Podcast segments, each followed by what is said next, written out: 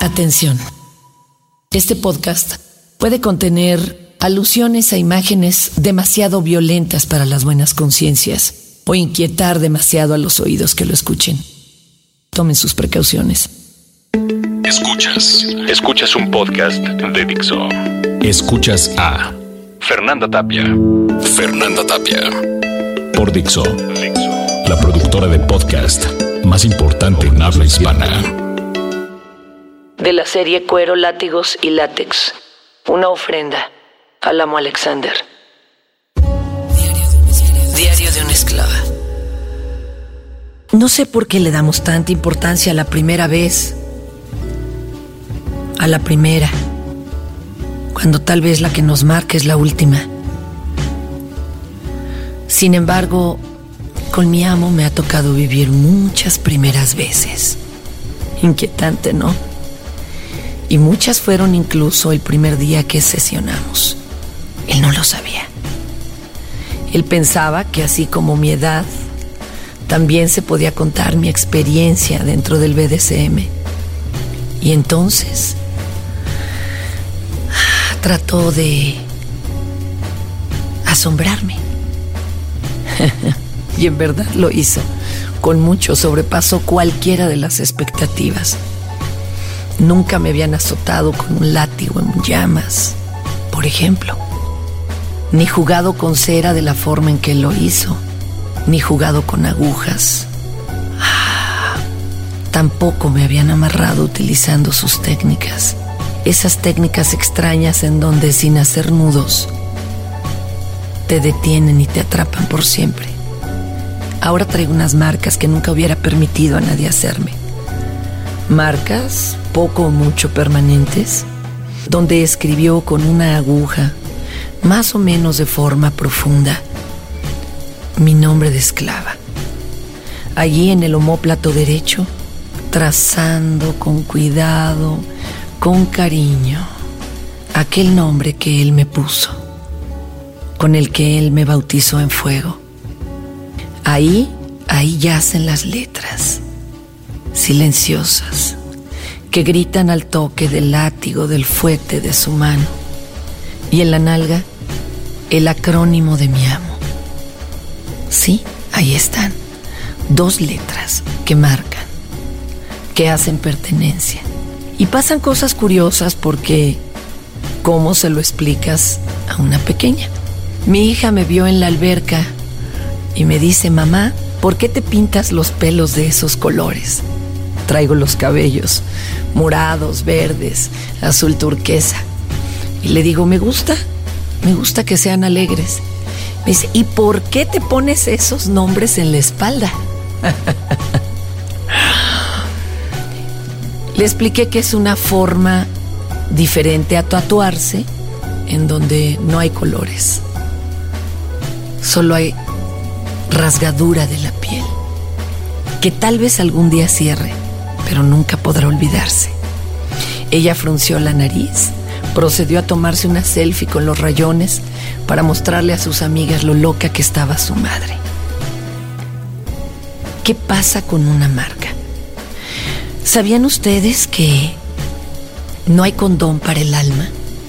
Que hay una serie de impromptas que se van fijando cuando hay una relación tan profunda y tan íntima con otro o con otros y que éstas tardan mucho en borrarse, si es que acaso se borran. Así que tal vez estén llenando de la información celular, de esa memoria electrónica que tiene cada molécula, cada partícula del otro y que le ha sido transmitida por más de siete generaciones de su tribu, de su familia. Y él se estará llenando de la propia para crear un nuevo ente luminoso u oscuro. No lo sé, pero algo se gesta. Así que esas son las verdaderas marcas, las imborrables, las que perviven más allá de la muerte, más allá del fuego y la sangre.